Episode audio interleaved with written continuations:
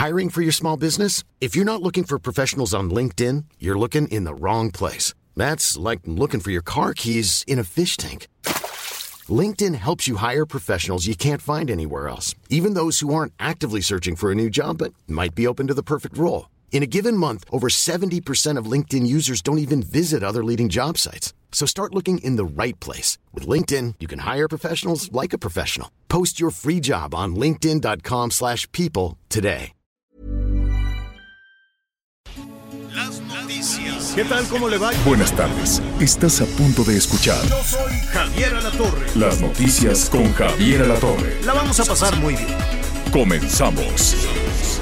Cuando hay amor, hay mariposas escondidas, los colores brillan y ya no hace falta nada más. Hay amor, cuando hay amor, ya no existen las mentiras, no te importa lo que digan, no hay pasado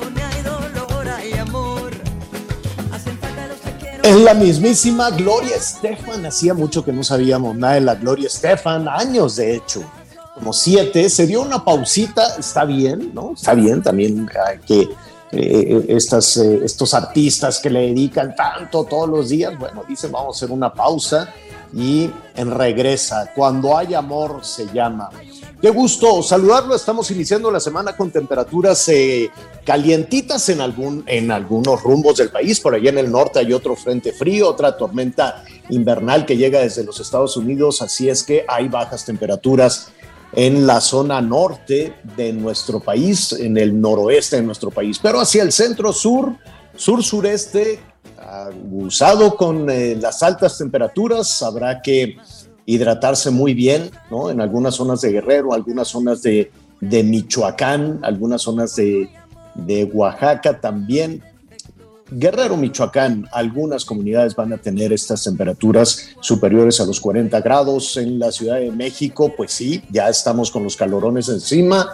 29, casi 30 para mañana y a mitad de semana vamos a estar por arriba de los 30 grados. Así es que eso es un escándalo, desde luego, para la Ciudad de México.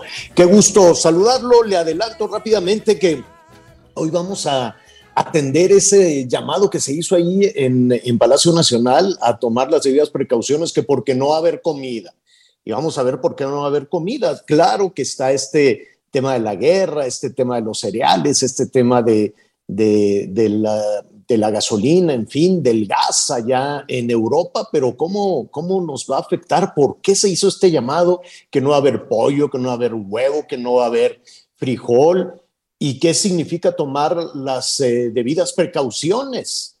La verdad es que sí, es un asunto serio lo que se anunció allí en Palacio Nacional, porque pues estamos hablando de alimentos de por sí caros, caros como la tortilla. Al ratito, por cierto, vamos a estar eh, platicando también con los eh, eh, productores con los productores de, de, de tortilla, ¿no? El precio del maíz en México, que ha aumentado, ha aumentado muchísimo en los últimos años, así es que en los últimos meses, perdón, así es que habrá que estar muy pendiente de lo que nos digan nuestros invitados hoy a propósito del precio de la tortilla y a propósito de los otros alimentos que también eh, están subiendo de precio, nada más arrancar el año, ya ve cómo tenemos la inflación hasta el tope.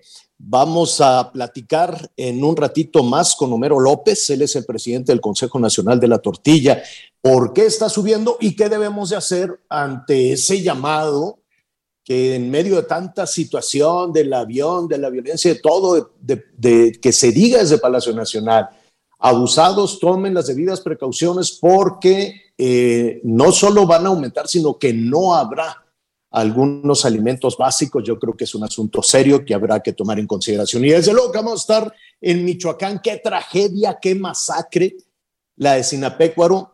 Son eh, 20 las personas muertas. ¿Qué fue lo que sucedió? Vamos a estar con nuestros compañeros periodistas de, de Michoacán que le están dando este seguimiento. Parece que la pesadilla no termina en Michoacán. Era una pelea de gallos, era un palenque clandestino hubo una balacera, una balacera terrible, y son 20 los eh, muertos, eh, a reserva, desde luego, de, de, aclarar qué fue lo que se dio, qué hay con las personas lesionadas, hacia dónde, hacia dónde se fueron, pero se habla en ese momento de 17 hombres y tres mujeres muertos en esta tragedia, en esta masacre, en esta eh, palenque improvisado, un palenque irregular allá en Michoacán, donde pues desafortunadamente la tragedia continúa.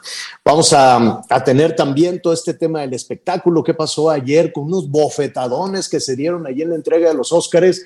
La verdad es que iba para abajo, para abajo el programa aburrido, aburrido, aburrido, y de pronto toda la polémica fue real, fue orquestado, hay toda una discusión. Después dicen, sí, se enojó Will Smith y fue y agarró a bofetadas al conductor por estarse burlando de la esposa le van a quitar el Oscar, no le van a quitar el Oscar, en fin, todo eso lo vamos a platicar en un ratito más. Muy bien, saludamos con muchísimo gusto Anita Lomelilla, Miguel Aquino, ¿cómo están?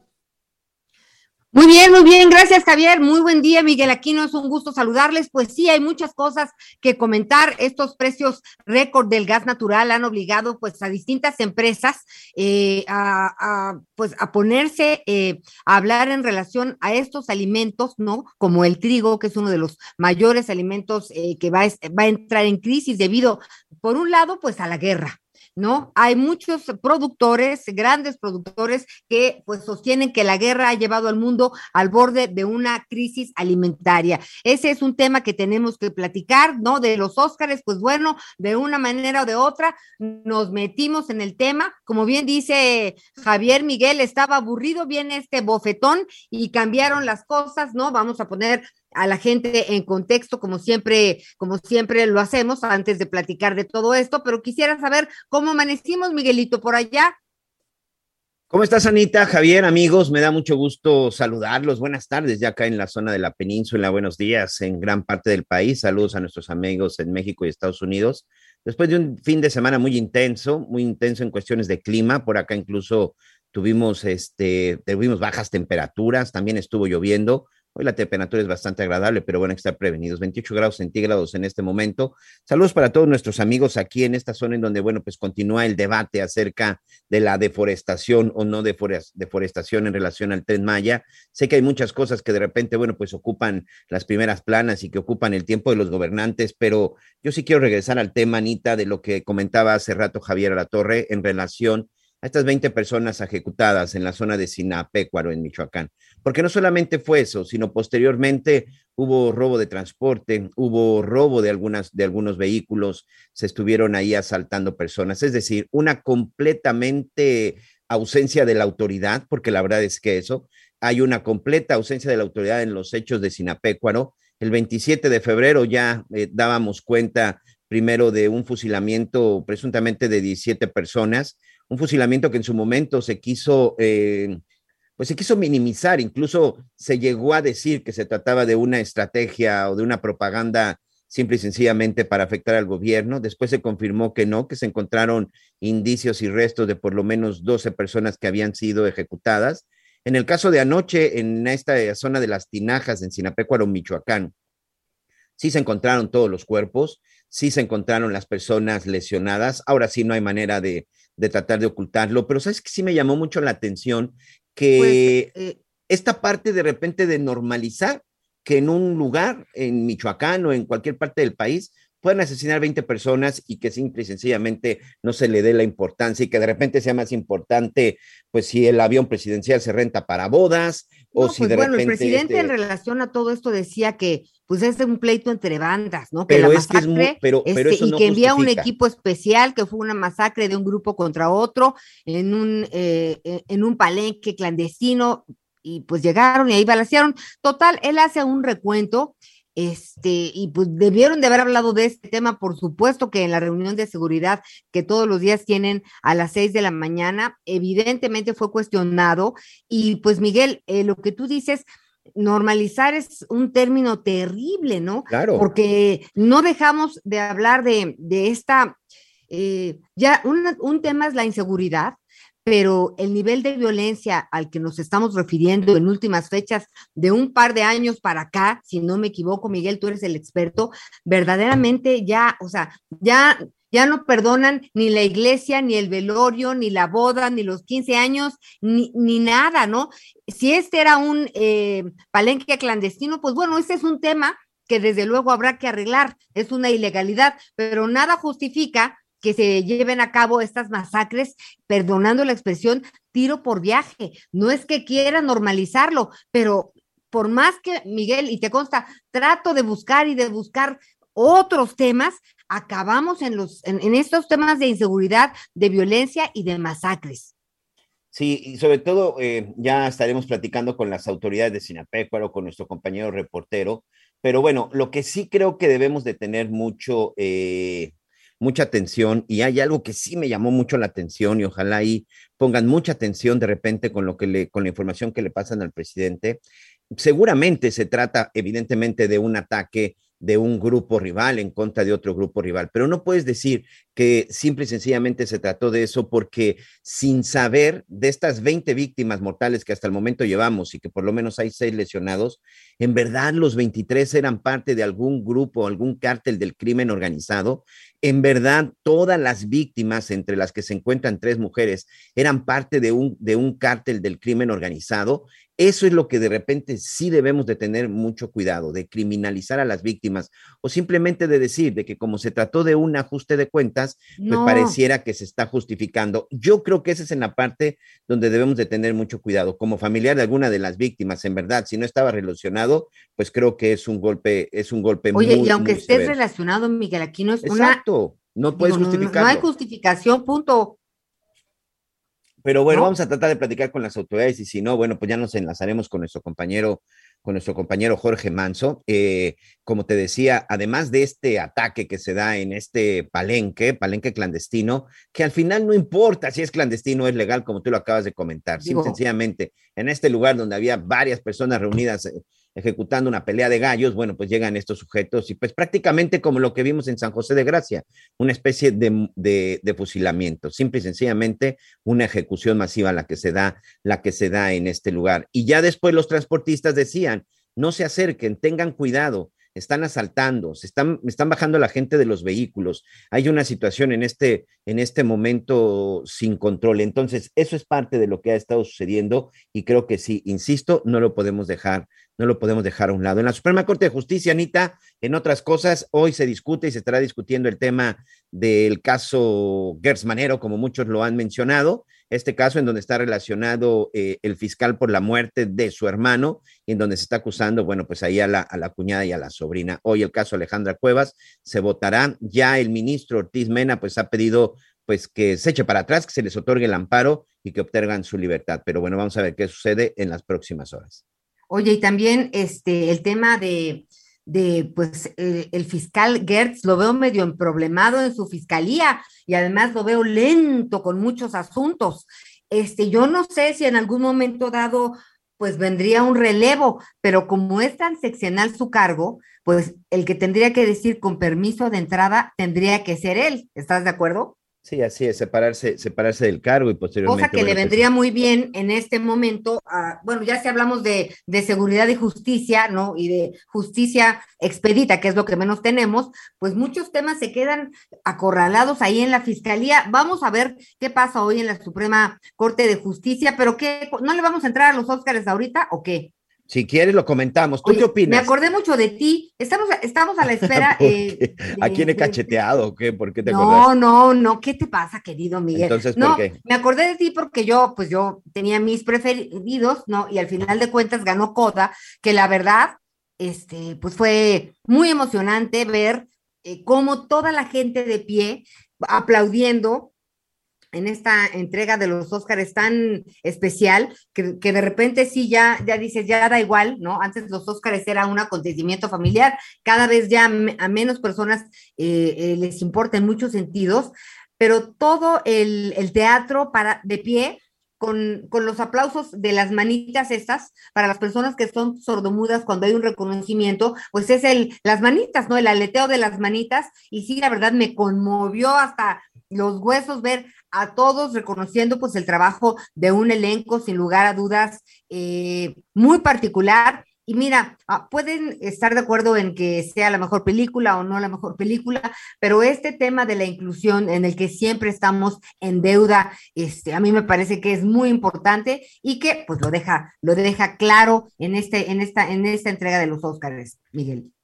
Sí, la verdad es que sí, lo único que te faltó mencionar, no sé si a ti también te está pasando, lo que te faltó mencionar es que esta película, Coda, pues nada más y nada menos, es una película en la que participa un mexicano, un gran mexicano, desde mi punto de vista, Eugenio Derbez, creo que es un acontecimiento que nos debe de llenar de, nos debe llenar de orgullo. Una, una producción que a diferencia de las otras películas hollywoodenses, pues fue una producción de bajo presupuesto. Escuchaba una declaración de Eugenio Derbez en donde decía que incluso el vestuario, él lo puso, el vestuario con el que salió en la película Coda, es una, es un vestuario que él mismo pues tenía en su casa, es decir, con la ropa que él usa todos los días, pues eh, porque era una, una producción de bajo presupuesto. Esta película que tiene que ver con alumnos sordomudos y sobre todo cómo enfrenta una familia sordomuda las crisis y, cómo es desde el interior, desde el seno, desde el seno familiar, ¿no? Estudiantes. ¿Cómo salir adelante en el mundo real, donde a nadie le importa lo que le pasa al de enfrente, ¿no? Y lo primero que haces cuando no le entiendes es discriminar sin, eh, eh, sin la menor, eh, pues sin tocarte el corazón. Y es algo que ha pasado siempre, Miguel. No creas que eso ha cambiado. A mí que me toca trabajar con tantas personas y con tantos grupos vulnerables, ¿no? Pues la, la discriminación es el punto número uno para que realmente no pueden estar a la altura en derechos humanos, en derechos de la salud, en, en justicia, por decir, por decirlo menos. Pero sí tienes razón, hay que mencionar a, Eugenio Derbez, que estuvo, hoy, escuchaba algunas críticas que ni siquiera estaba anunciado en el póster de la película, que verdaderamente, miren, pues es un, e, es un, mexicano que nos guste o no nos guste, se ha abierto paso eh, en México, en Estados Unidos, pues por su talento, por su trabajo, por su perseverancia, por su creatividad, y hay que reconocerlo. A mí me parece que, pues, sobre todo después de este video que en donde varios artistas famosos salen hablando de su disgusto por la tala a raíz de, del tren Maya, que también hoy el presidente explicó con lujo de detalles la ruta y, y por qué no está de acuerdo en, en, estas manifestaciones en relación a que no se está haciendo un, pues, este, este tipo de, no se están acabando con los árboles y con nada, según el presidente, eh, y pues no, no reconoció porque le hubiera, en otro caso, en otro contexto, yo creo que sí le hubiera mandado una felicitación, ¿no? No la mandó, no la mandó sencillamente porque ahorita lo principal es este pleito y sobre todo que no le gustó el video en donde aparece Eugenio junto con otros artistas, junto con otras actrices, incluso junto con otros ambientalistas. Simple sencillamente le gustó, incluso hoy la mención que se hace de Eugenio es precisamente esa participación y la crítica, porque en algún momento, bueno, pues vino a la inauguración de lo que fue el nuevo, el nuevo Hotel Pero bueno, la verdad es que sencillamente cosas que no tienen que ver, pero pues no me sorprende lo que dices de que muchos han criticado que ni siquiera apareció en el cartel. El hecho es de que ahí estaba Eugenio a la hora de la entrega de los premios, ahí estaba Eugenio, ahí estaba Eugenio y creo que esa es la parte en la que tenemos que estar este, orgullosos y darnos cuenta que sencillamente que pues sí se puede, ¿no? Sí se puede y creo que es un ejemplo como muchos. Ahí está Guillermo del Toro, Iñárritu, este, muchos otros mexicanos, por supuesto, el Chivo Lubeski, muchos otros mexicanos que estuvieron por ahí participando en este, ¿te parece? estado ahí participando. Regresamos en un momento porque hay muchas cosas que comentar en relación a este a esta entrega de los Óscares. Oye, nada más antes de cambiar de tema, quiero, quiero escuchar tu punto de vista. ¿Fue correcto o incorrecto lo que hizo Will Smith? Ah, es lo que te decía, que antes que, de que, antes de profundizar en todo esto, hay que contar pues porque no toda la gente lo vio. Entonces, ¿te parece si vamos con nuestro compañero Jorge Manso, corresponsal en Michoacán, para que nos hable de este, pues, de esta tragedia, de esta ah, masacre en, el Palenque? Y regresamos y pues ya le entramos al tema con mucha más calma, ¿te parece? Va. Vámonos. ¿Cómo estás, Jorge Manso? Es un gusto saludarte. Ya platicábamos hace un momento que se registró otra masacre que dejó un saldo de al menos 20 personas muertas y otras tantas heridas. ¿Nos podrías informar en qué va? ¿Cuál es tu reporte, Jorge? En efecto, mi querida Ana María Miguel, una tragedia más eh, piñe de rojo a Michoacán, ahora ocurrida a unos minutos de la capital Michoacán, aquí en eh, Morelia, en Sinapecuaro, fue donde ocurrió esta tragedia, en un palenque aparentemente clandestino. Un grupo armado irrumpió y disparó contra sus aparentes enemigos y en el lugar quedaron 19 personas fallecidas, tres de ellas fueron mujeres. Cinco personas más fueron lesionadas, sin embargo, una perdió la vida en el trayecto a atención médica. Por lo menos fueron 15 vehículos asegurados y 100 castillos percutidos fueron los que en las diligencias la Fiscalía General eh, recabó, lo que evidencia justamente que se trató de una eh, balacera de dimensiones muy, muy fuertes ahí en el municipio de Sinapecuaro, que está enclavado en la región del oriente de Michoacán y que, bueno, ya, ya habíamos anticipado en algún, en algún otro espacio eh, con ustedes, justamente que la situación estaba tensa en esta zona por la disputa entre dos grupos de la delincuencia organizada. Justamente eh, el hecho está vinculado a, a, una disputa entre grupos de la delincuencia que tienen el control de la zona y otros que quieren asumirlo, lo que habría desencadenado esta disputa. Evidentemente la región está eh, en este momento eh, cubierta por elementos de la Guardia Nacional, del Ejército Mexicano, de la Policía Michoacán, hubo un importante despliegue policial. El hecho ocurrió antes de la medianoche, eh, cuando fueron reportados de manera inicial ataques a este espacio y más tarde fueron confirmándose los hechos como tal, que fue justamente la masacre. Eh, va a terminar el mes de eh, este mes, el mes de febrero, de marzo, perdón, y seguramente Michoacán no solamente estará en el primer lugar de homicidios dolosos, sino también como el estado donde más eh, violencia se ha registrado durante las últimas semanas y eh, pues es un poco crítico. Recordemos también que la capital michoacana la semana pasada, en un mismo día, fueron, eh, fueron asesinadas 11 personas, en un mismo día en la capital michoacana. Pareciera que de manera simultánea se estaban registrando los asesinatos, mientras se estaba reportando el hallazgo de cuatro personas en un mismo lugar, en paralelo se estaba asesinando a otra persona en otro punto de la ciudad y esto obligó a la autoridad a montar retenes de seguridad en, los, en las entradas y en los accesos a Morelia, con despliegues importantes justamente para evitar eh, la presencia o inhibir un tanto la presencia de los grupos de la delincuencia. Por lo menos estiman en dos días 35 personas detenidas y decenas de vehículos asegurados con reporte de robo, con alguna situación anómala que eh, obligó a la autoridad a requerirlos. Así es que el panorama en Michoacán en materia de seguridad es muy complejo. Eh, hay eh, una situación muy muy difícil en este momento. En uno se prevé que en las próximas los próximos días sea nombrada ya la presidenta municipal interina o sustituta de Aguililla, María de Jesús Montes es el perfil que ha propuesto el partido que ganó esa elección Así es que eh, mientras se están componiendo algunas cosas en algunos puntos que también son críticos, en otros se descompone y la situación, ya lo decían ustedes, otra masacre más y en efecto fue otra masacre la que se registró en Michoacán.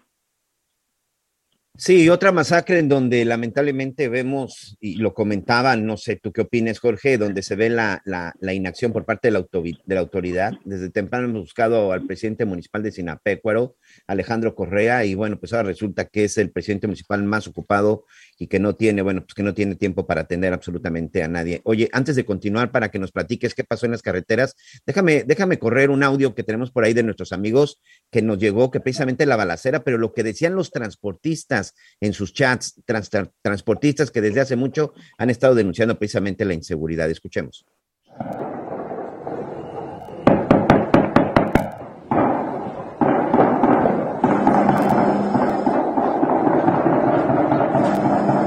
Ahí aplícale, los que vienen aquí pasando para Sinapecuaro están asaltando, están quitando los vehículos a la gente. Ahí para que le apliquen. Está fea la situación, compañeros. Hoy, ¿cómo está Sinapecuaro? Hoy, ¿cómo están las carreteras después de lo de ayer, este Jorge? Mira, eh, en efecto, se denunció justamente en paralelo mientras ocurría esto, que incluso estaban atravesando vehículos en la carretera para robarle a los que transitaban por las mismas, ya sea la mercancía o, las mismas unidades. La región del oriente, Sinapecuaro, Marabatío, Ciudad Hidalgo, que es una, eh, un corredor que lleva hasta Zitácuaro y a su vez hasta a los límites con el Estado de México. Es una carretera de mucho riesgo en estos momentos y no por lo que ocurrió solamente ayer en Sinapecuaro, sino porque se está registrando justamente de manera muy constante la denuncia de que están robando vehículos y de la presencia muy fuerte del crimen organizado. En esta zona eh, he transitado yo de manera muy frecuente eh, este camino y sí, sí ves retenes de seguridad de la Guardia Nacional, pero son eh, intermitentes, están eh, moviéndose de manera eh, muy frecuente. Así es que en este momento la ciudad de Morelia es la que está blindada, los accesos y la salida. En, la en las carreteras, en las distintas carreteras se ve la presencia policial, sin embargo, evidentemente, pues, situaciones como esta rebasan. a tus órdenes, Miguel. Jorge, mira, vamos a hacer una pausa, pero no te vayas, amigo, para concluir y sobre todo saber cuáles precisamente los tipos de operativos. Vamos a una pausa y regresamos con más en las noticias con Javier Alator.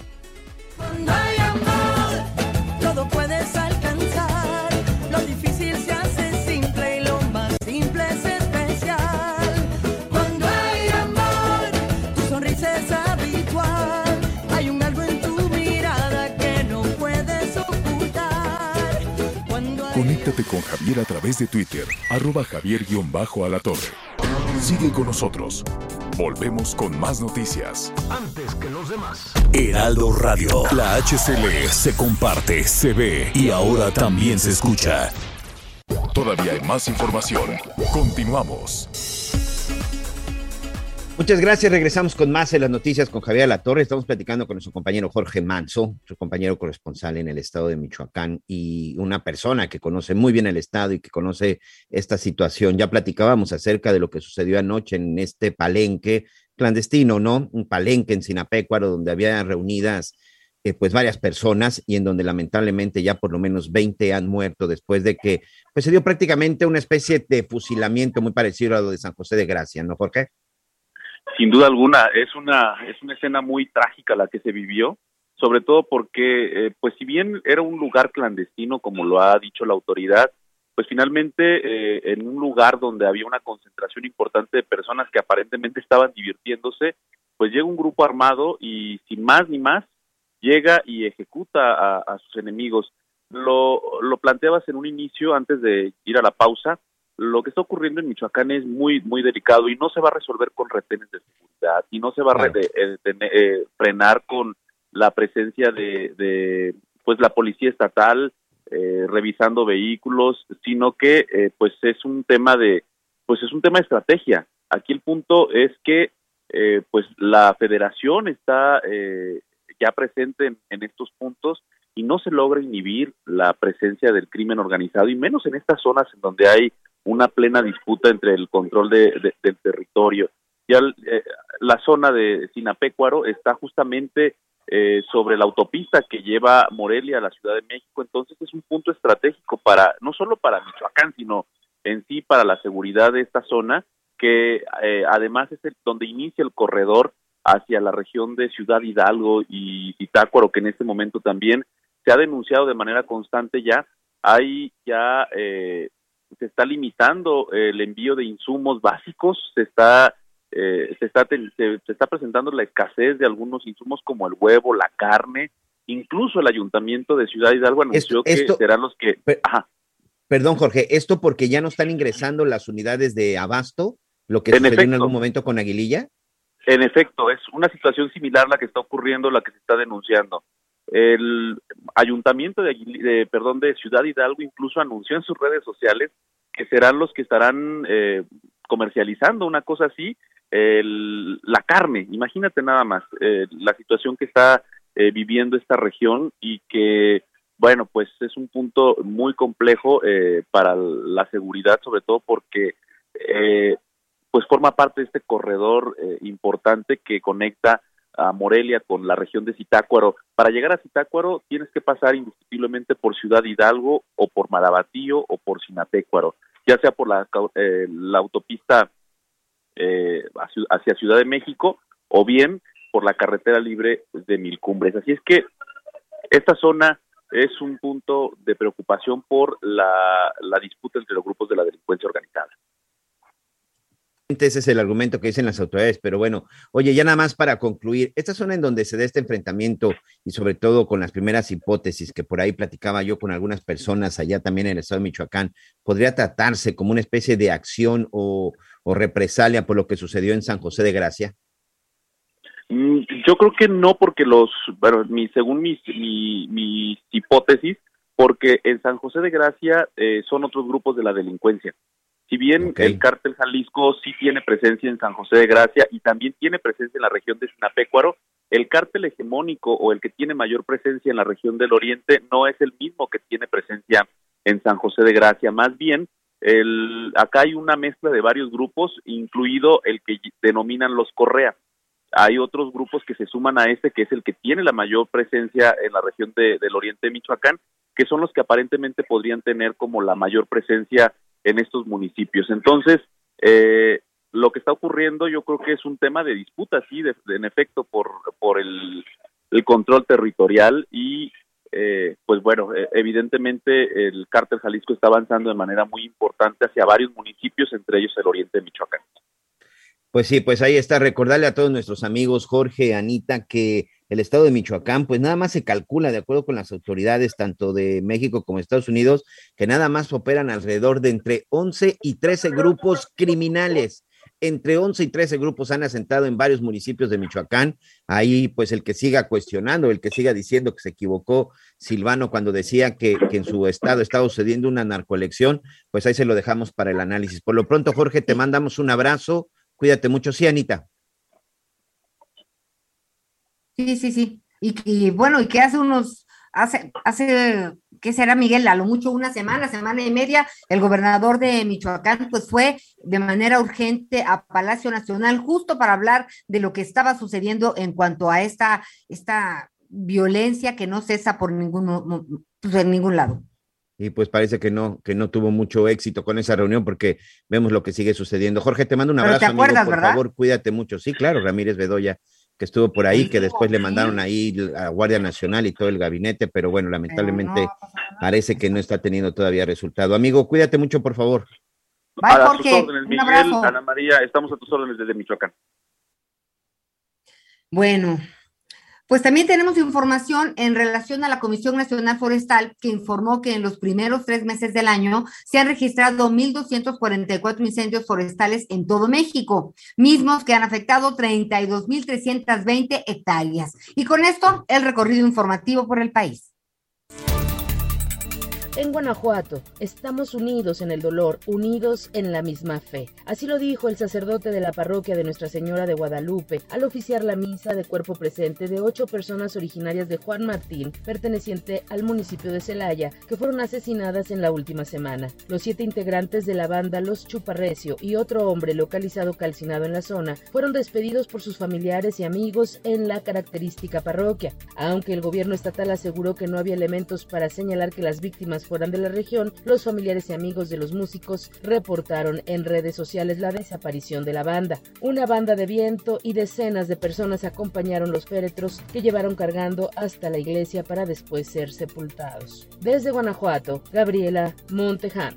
La Comisión Nacional Forestal informó que en lo que va de la temporada de estiaje, que abarca el periodo de enero a junio, en Colima se han registrado 12 incendios forestales, 9 en Manzanillo, 1 en Colima, 1 en Coquimatlán y 1 en Comala. Sin embargo, el titular de Protección Civil de Manzanillo, Francisco Quiles, informó que hasta el momento han atendido de 30 a 40 incendios en el municipio. Tras los incendios registrados a nivel estatal, se han visto afectadas 56.2 hectáreas debido al cambio del uso del suelo forestal para convertir las zonas agrícolas, el avance de la zona urbana y malas prácticas agrícolas. Desde Colima, Joana Santillán. Al menos 165 personas han resultado heridas en los últimos días por la mordedura de peces morena en las playas de Rincón de Guayabitos y Los Ayala del municipio de Compostela, por lo que la Secretaría de Seguridad y Protección Ciudadana del Estado de Nayarit determinó cerrar estos espacios al disfrute. Mientras tanto, se han colocado banderas rojas y moradas para alertar a la población sobre este riesgo.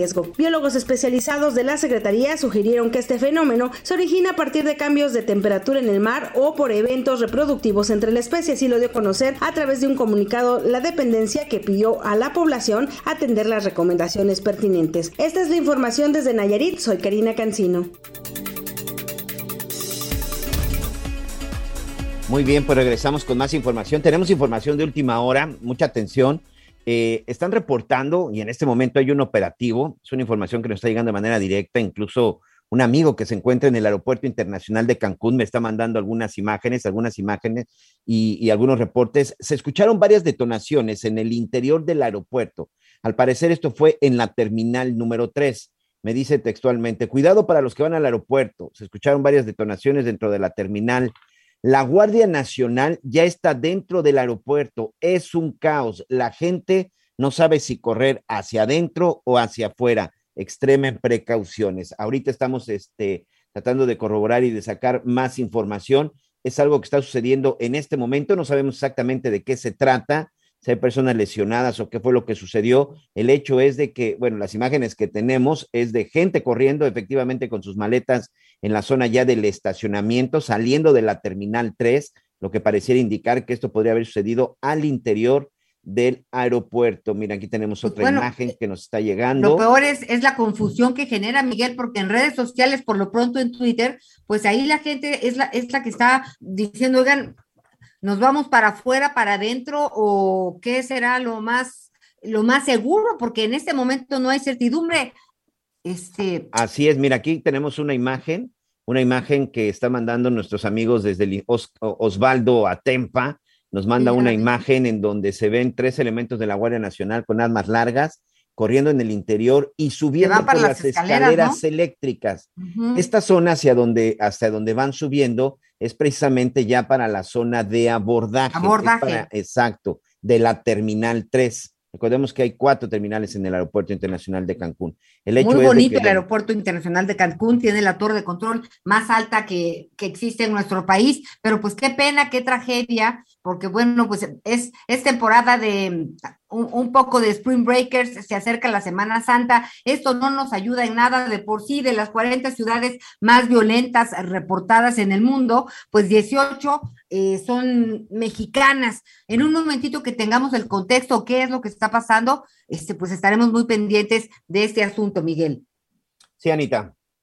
Y, y pues también otro tema que, que nos tiene preocupados y ocupados es la eliminación de facultades del Instituto de Salud por el Bienestar, INSABI, que comenzó esto a operar en enero de 2020 y continúa en el gobierno de Andrés Manuel López Obrador, principal impulsor de este órgano descentralizado cuyo encargo original fue proveer y garantizar la prestación gratuita de servicios de salud, medicamentos y demás insumos a las personas eh, sin seguridad social.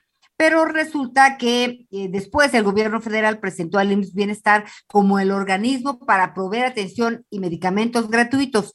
Se publicó un acuerdo con el que se especifican las facultades burocráticas del INSABI.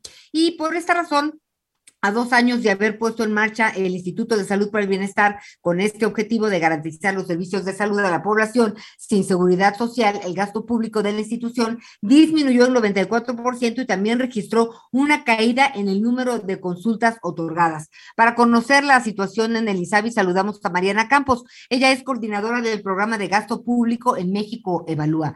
¿Cómo estás? Gracias, Mariana, por platicar con nosotros. Me da mucho gusto saludarte a ti y a tu auditorio. ¿Cuál es la situación del INSABI? De entrada, ¿el INSABI qué hace? Bueno, recordemos que el INSABI fue o es, digamos todavía, la propuesta eh, de esta administración para sustituir al Seguro Popular. Eh, pues es un eh, instituto que busca darle acceso a la salud a las personas que no cuentan con el acceso a través de la seguridad social formal, como es a través del IMSS o del ISTE, por ejemplo. Entonces, eh, el Seguro Popular pues nos, nos funcionó de más o menos el 2003 a el 2019-2020, cuando fue sustituido por esta nueva propuesta. Y eh, entonces, ¿ahorita qué hace el INSABI?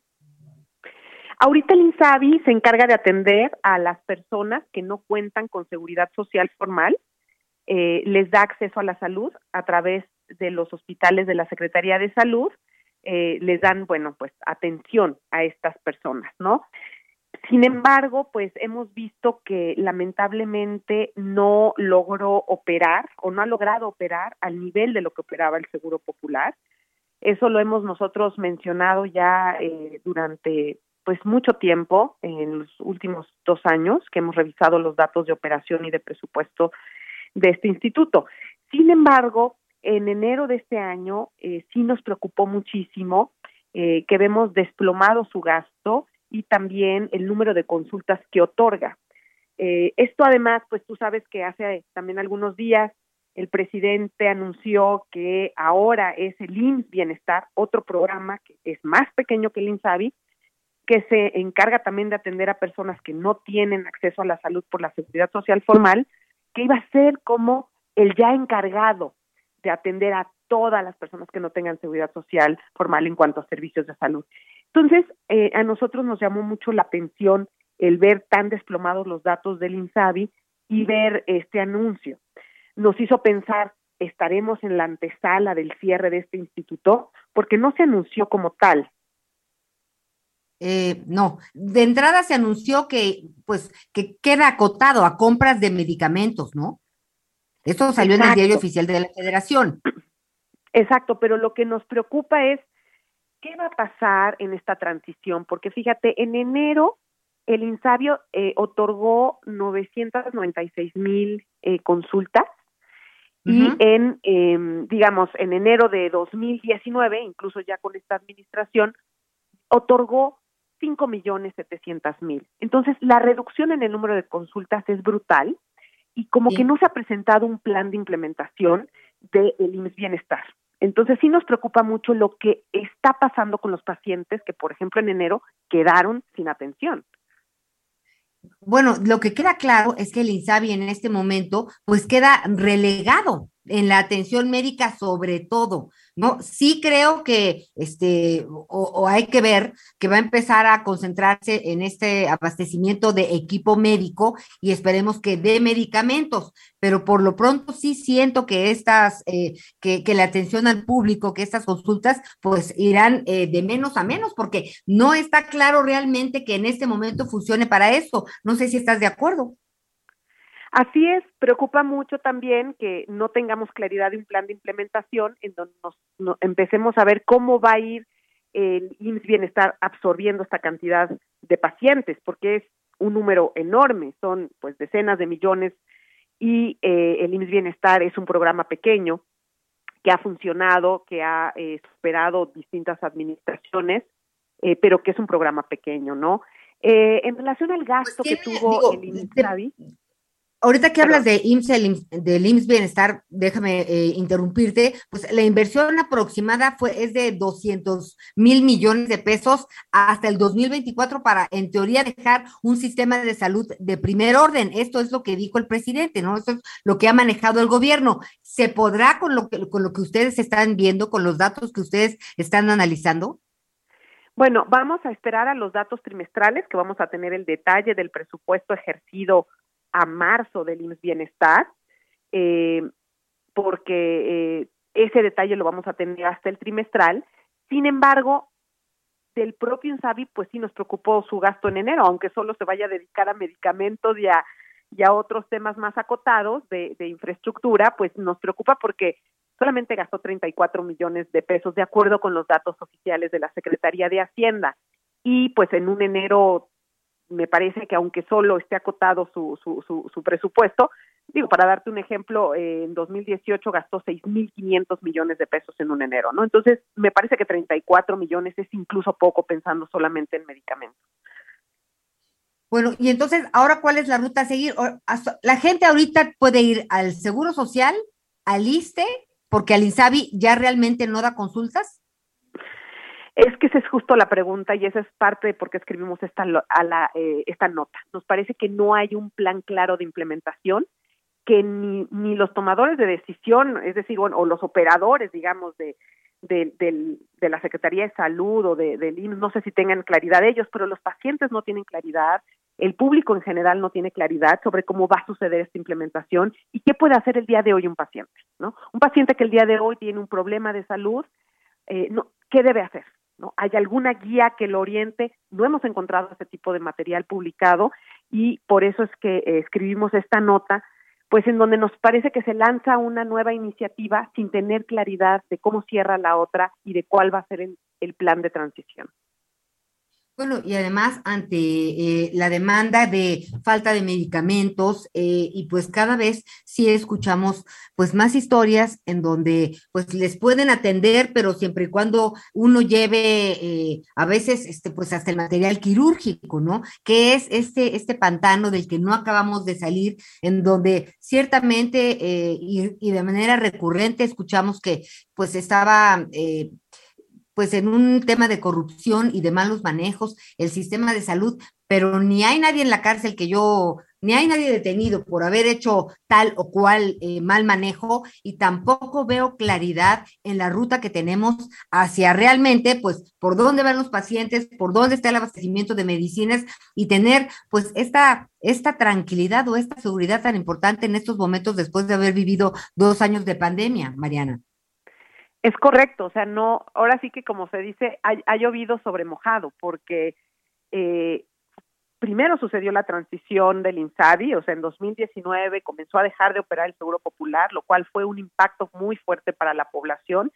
Ahí, desde ahí empezamos a ver que la consulta se desplomó, o sea, nunca logró el INSABI eh, pues operar el mismo número de egresos hospitalarios de atención a urgencias y de consultas médicas que operaba el Seguro Popular. Luego llega eh, el, pues el coronavirus en el 2020 y eso pues sin duda puso eh, vulnerables todos los sistemas de salud en México. El, el IMSS, el ISTE, todos, incluso los privados y por supuesto también el INSABI que además estaba apenas implementándose, ¿no? Y que había muy poca claridad de cómo iba a funcionar la cobertura de servicios, eh, ya que el Seguro Popular pues tenía sus defectos, pero tenía muy clara cuál era su póliza para los, los beneficiarios, ¿no? Y, eh, y bueno, ahora que salimos un poco de, de, la pandemia o que ya le agarramos el modo, porque siguen siendo datos preocupantes los que de pronto uno ve, eh, pues viene este cambio, ¿no? Entonces sí creo que ha sido varios años en donde se está vulnerando el cumplimiento del derecho a la salud, que no olvidemos es un derecho humano y que se puede poner en riesgo o ya se ha puesto en riesgo, por supuesto, se ha afectado la vida de pacientes. Entonces es un tema muy delicado, eh, creo que el gobierno debe rendir cuentas sobre eh, este proceso, que no sea un proceso, eh, digamos, impulsivo, sino que haya un programa de transición en donde sobre todo se garantice la atención a la salud de las personas pues que son sujetas a este servicio. Pues así es, eh, pues estaremos muy pendientes. Muchísimas gracias, Mariana, por la información. Y bueno, son preguntas que tienes tú, que tengo yo y que sobre todo tiene la gente, pues que amablemente nos escucha y que, que tiene que tener claridad. Así que pues buscaremos las respuestas, de eso se trata nuestro trabajo y estaremos en contacto. Te agradezco mucho la, que nos hayas contestado, Mariana Campos, coordinadora del programa de gasto público en México, Evalúa. Gracias a ti, Ana María. Muy buenas tardes a todo el auditorio. Hasta luego. Bueno, pues vamos a seguir, vamos a seguir en, investigando porque es muy importante tener esta claridad. Ya les platicaba yo la semana pasada de la señora Doña Licha que le quitan pues la vesícula, pero no le avisan que tiene cáncer la vesícula. Entonces, pues tenía que haber hecho un seguimiento muy puntual para poder eh, tener un tratamiento apropiado y resulta que pues la señora se va feliz, se pone bien, ella eh, pues también dijo, como ya me siento bien, no voy a ir, a ver doctor, ya me siento bien, el doctor la vio, pero no le comentó que tenía cáncer. En, en la próstata. Entonces, digo, la próstata, en la vesícula. Entonces, pues ahora, ahora en, en, abril, agosto, septiembre, octubre, noviembre, diciembre, enero, febrero, marzo, casi siete, ocho meses después, pues tiene ya un cáncer avanzado en el hígado y pues es, es, es es terrible ahorita empezar a buscar quién en el sector salud pues puede dar una atención inmediata cuando hay filas, cuando hay colas, cuando hay gente esperando el tratamiento, la operación, pues para este tipo, este tipo de, de enfermedades. Pero bueno, les tendremos, les tendremos información al respecto. Claro que sí, vamos a platicar también de lo que pasó en los Óscares, ¿no? Ya en, nada más que queremos estar todos juntos para poder eh, pues tener distintas opiniones, pero siempre usted tiene la última palabra. Ayer, para quienes no lo vieron, de repente, eh, de repente eh, resulta que, a ver, estoy escuchando a mi querido productor. Ah, sí, ya te escuché, querido productor. En un momentito me lo he hecho. De repente está la ceremonia y un ganador al Oscar, ¿no? Se para y, cachetea al otro. Le vamos a dar los detalles más adelantito, pero permítame antes, pues quiero comentar con ustedes alguna información importante en este resumen.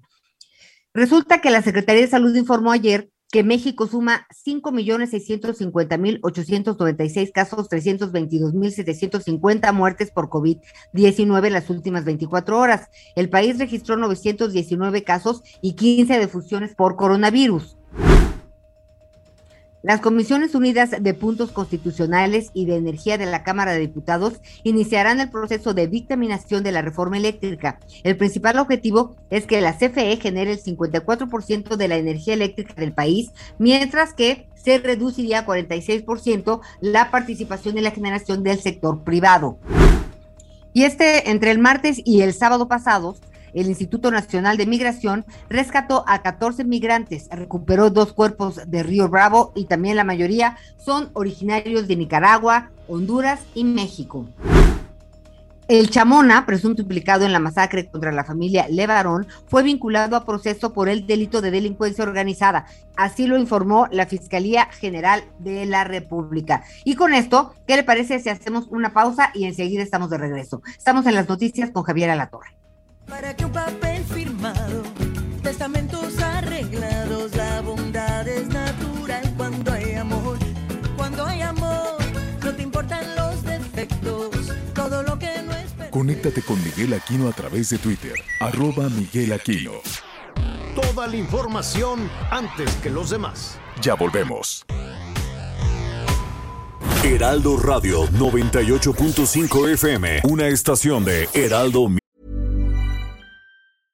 Ready to pop the question? The jewelers at BlueNile.com have got sparkle down to a science with beautiful lab grown diamonds worthy of your most brilliant moments. Their lab grown diamonds are independently graded and guaranteed identical to natural diamonds, and they're ready to ship to your door. Go to Bluenile.com and use promo code LISTEN to get $50 off your purchase of $500 or more. That's code LISTEN at Bluenile.com for $50 off. Bluenile.com code LISTEN.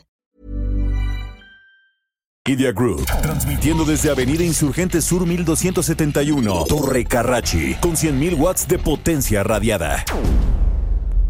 Todavía más información. Continuamos.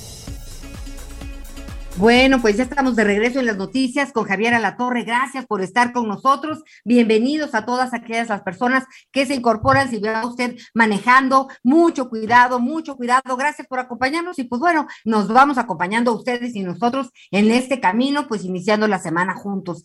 El 10 de eh, abril será la revocación de mandato y pues bueno, hay, es un tema a debate, ¿no? Ha dado mucho de qué hablar, está en la polémica y si está la veda para los funcionarios que lo promuevan, que no lo promuevan. Hay muchos temas que analizar en relación a este, a, la revocación de mandato, a este asunto. Hoy, el 28 de marzo, el INE lanza, eh, pues ya ubica tu casilla. A partir de hoy, todos podemos saber, a quienes les interese, por supuesto, a dónde pueden votar. Son muchas casillas menos. Este es el tema que trae incómodo, pues, algunos, sobre todo en Palacio Nacional ando buscando, me parece que van a ser como, en esta, aquí, aquí lo tengo. Pero bueno, le voy a decir lo que puedo hacer mientras para poder ubicar su casilla.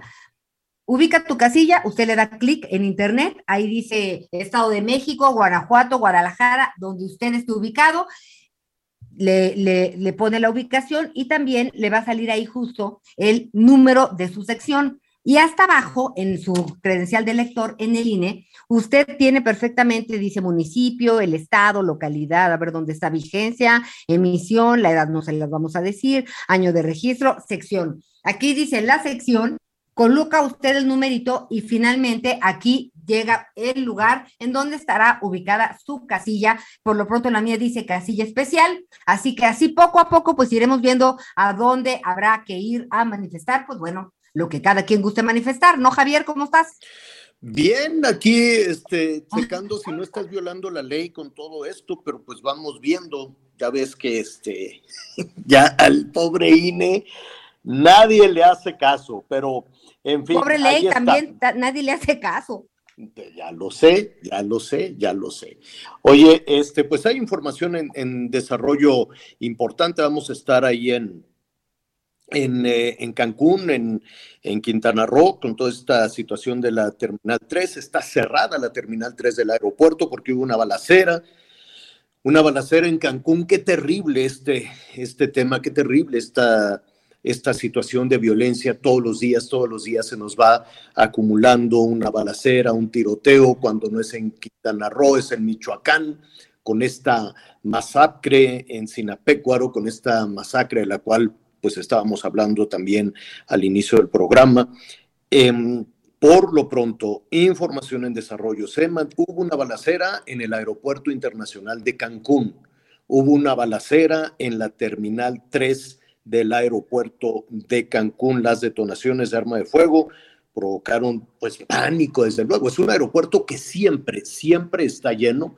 Es un aeropuerto que de los más grandes tiene, del país. tiene muchísima demanda y a la hora precisamente de, de que estaban pues eh, turistas de diferentes partes del mundo, empezó la balacera, se generó un caos tremendo, todo el mundo se tiró al piso, hubo desde luego el, desalojo de turistas, el desalojo de, de, personal y por lo pronto está cerrada la Terminal 3 del aeropuerto, en tanto se, eh, pues, se investiga qué fue lo que sucedió con esta. Y pues se atrasa por lo menos ocho vuelos con destino a Estados Unidos debido, debido a esto que está ocurriendo en este momento, así que pues estar muy pendientes de, pues, de, cómo, de, cómo, de cómo termina, porque está sucediendo en este momento. Así es, así es, y también en este momento pues está toda la investigación de la balacera en, en Michoacán. Son 20 las personas que murieron en, este, en esta pelea de gallos, en este palenque, un palenque improvisado. Ya la fiscalía dice que está investigando y pues de nueva cuenta, ¿no? La referencia que hace tanto gobierno federal como gobierno estatal es que se trata de malos contra malos, como si con eso pues ya se, se evita ya o la se hicimos, soluciona. ¿no? ¿Qué pasó, Anita? No, pues que como si que fueran malos contra malos, ah, bueno, pues ya la hicimos, ¿no? Mientras no pase con los buenos, ¿no? Es Nada un más que sí terrible. entre las patas a los buenos. fueron, eh, llegaron, de- inició esta balacera ya muy tarde la noche del domingo, 19 personas eh, eh, murieron, en principio cinco más resultaron heridos, cuatro hombres, una mujer, al principio se hablaba de 16 hombres muertos eh, y tres mujeres, un poco más tarde en el trayecto uno de los heridos, un hombre de 32 años de edad, también eh, murió cuando lo llevaban al, al hospital y eso habla entonces de las 20 personas muertas. ¿Qué dicen las autoridades? Ya sabe, la carpeta de investigación, que se abrió una carpeta de investigación para ver qué es lo que sucedió a las 10 y media de la noche en este palenque, en esta pelea de gallos que se celebraba ahí en, en Michoacán. Eh, llegaron sujetos eh, armados y, empezó este intercambio de, de bala. Varias personas resultaron heridas, todavía no se sabe con, con precisión cuántos resultaron lesionados. Es un asunto que está en desarrollo y que la Fiscalía pues únicamente está diciendo que está en proceso. Para el gobierno federal también es un asunto de malos contra malos. Así es que ahí estaremos eh, investigando. Qué injusto, desde luego, para todos nuestros amigos, no solo en, para todas las familias, para toda la gente de, bien que hay en Michoacán, que hay en Zacatecas, que hay en Quintana Roo, que hay en, Sonora. Ayer me estaban eh, precisamente contando todo el drama que viven los pescadores en, en Sonora, que también son extorsionados, que también están siendo controlados por el crimen organizado, la situación en Baja California, Baja California Sur, en Sinaloa, en donde quiere.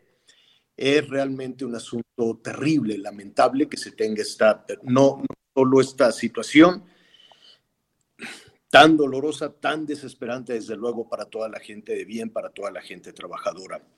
Oiga, hoy por la mañana, eh, y desde luego que vamos a estar con esa información, con este tema de la balacera, de la violencia en el aeropuerto de, de Quintana Roo, lo vamos a retomar en un momentito más. Déjeme decirle que hoy por la mañana eh, escuchábamos también en la mañanera una alerta, una advertencia que se hacía desde Palacio Nacional de estar prevenidos porque eh, habrá escasez de alimentos, subirá el precio de los alimentos y la verdad es que puso a temblar a muchísimas personas, a muchísimas familias, porque dices, ¿qué significa tomar eh, precauciones o tomar las debidas providencias, eh, providencias para el aumento que pueda haber en el precio del pollo, del huevo, del frijol, del maíz, ¿no?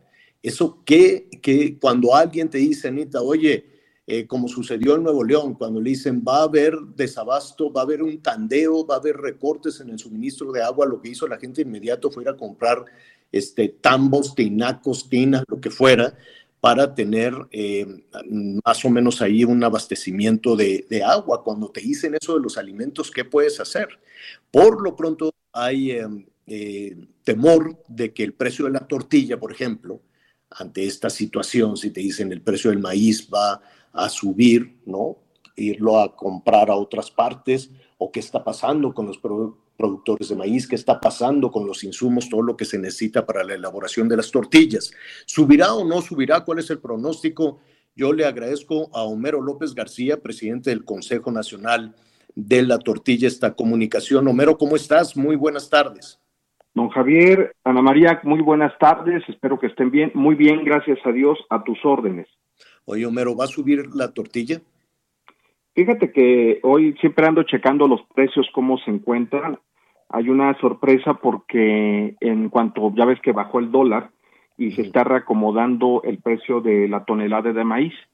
La semana pasada tuvimos el precio de maíz en comercializadoras de hasta 8.700 pesos Hoy, eh, en este momento estoy hablando cómo se comporta el mercado. Hoy tenemos que bajó considerablemente entre 200 y 400 pesos el precio de la tonelada de maíz. Hay que recordar que ya ahorita a finales de abril, a principios de mayo, sale el maíz de Sinaloa. ¿Qué está sucediendo, Javier? Eh, el precio del maíz baja, pero las comercializadoras no lo van a bajar porque van a esperar cómo se va a estabilizar el dólar si el precio del dólar se mantuviera en una o dos semanas, ya lo van a sacar al precio bajo, pero este, si no, van a buscar conservarlos para ellos manejar el precio. Eso es un tema especulatorio y es un tema de, pues, de tener monopolios de, de ah, empresas graneleras que empiezan a acaparar el mercado. Eh, esperamos que ahorita a finales de abril y mayo salga el maíz de Sinaloa, viene a buen precio, viene a un promedio de 6.700 pesos. Esto nos va a indicar que el precio de, de la tortilla puede ahorita estabilizarse. Pero tenemos también otro tema que hay una nueva ley en cuanto al transporte, al flete. Entonces esto sí está teniendo o puede tener un incremento que va de, de 10, 20 hasta 50 centavos por cada tonelada. Pero si ahorita no, si, si las empresas que se dedican a la comercialización de maíz, este, bajaran como está bajando el dólar, el precio del maíz estuviera ahorita teniendo un, más o menos como entre ocho mil, ocho mil, desde ocho mil hasta ocho mil doscientos pesos. Ahora, es este llamado que hizo hoy por la mañana el presidente a estar este, pues alerta, atentos y, tomar precauciones ante eh, la escasez o el aumento de los precios de los alimentos. ¿Cómo lo interpretan ustedes? Mira, eh, es triste, yo lo he comentado, que, el presidente diga eso cuando nunca hubo una justificación de por qué sacó a la tortilla de la canasta básica. Hay que recordar que su primera presentación, el señor presidente de la República, no sé si fue en Aguascalientes San Luis Potosí, eh, aumenta de 21 productos de la canasta básica a 41. Y en ese error, porque yo no le veo otra cosa, este, saca la tortilla y mete a las empresas harineras. Entonces yo no entiendo cómo no cómo se, pretende que no nos preocupemos cuando una de estas acciones hacen que hay una desestabilización en el precio de la tortilla. No hay parámetros para poder eh, apoyar a la agricultura, no hay una ley, una norma, no hay un ente que pueda eh, proteger el tema de la alimentación en México. Yo he pedido que debería de haber una Secretaría de la Alimentación para momentos especiales o desastres natural, naturales que nosotros pasamos. Vemos que Segalmex, que es la Seguridad este, Alimentaria Nacional, no está haciendo un papel, es más, lo hemos visto con, con acciones muy, muy terribles, ¿no? De inclusive de desvíos de dineros que, que, que está mal, pero no tenemos un ente que pueda proteger todas las cadenas productivas en alimento. Entonces, eso nos hace muy vulnerables, Javier, Mm. y yo no sé por qué no preocuparnos si no hay algo que, que ayude. ¿Qué te parece, Homero? Para poner en contexto a nuestros amigos en todo el país, vamos a, a retomar, vamos a escuchar brevemente lo que se dijo hoy en Palacio Nacional. Por la crisis mundial tenemos que prepararnos para no padecer en lo relacionado con alimentos, precios de alimentos básicos. Entonces, maíz, frijol, arroz, pollo, huevo, lo básico se tiene que garantizar. Dice el presidente, hay que prepararnos por lo que está sucediendo internacionalmente. Eh, se generó algo de confusión, es un problema, eh, qué bueno que ya van a, que ya los productores de Sinaloa van a salir con, con, eh, con la cosecha, pero ¿te preocupa el entorno internacional? Sí, desde luego, desde luego, porque México no tiene una, siempre lo, lo comentó en su momento este, el señor José Ángel Gurría, secretario de OCDE, que México necesita leyes agroalimentarias para la protección de todos los alimentos de los mexicanos y más los que produce México. Por eso tenemos este, disparos en, en algunos precios muy muy altos. Entonces, si es si, si es es un contrasentido cuando realmente quien se tendría que preparar sería el Estado. O sea, ¿cómo le dices a la, a la, a la ciudadanía prepárense cuando tenemos una inflación muy alta, cuando tenemos precios desorbitantes? Claro. O sea, nos ¿Y qué, dejan ¿y qué todo... significa prepárense? ¿Almacenar?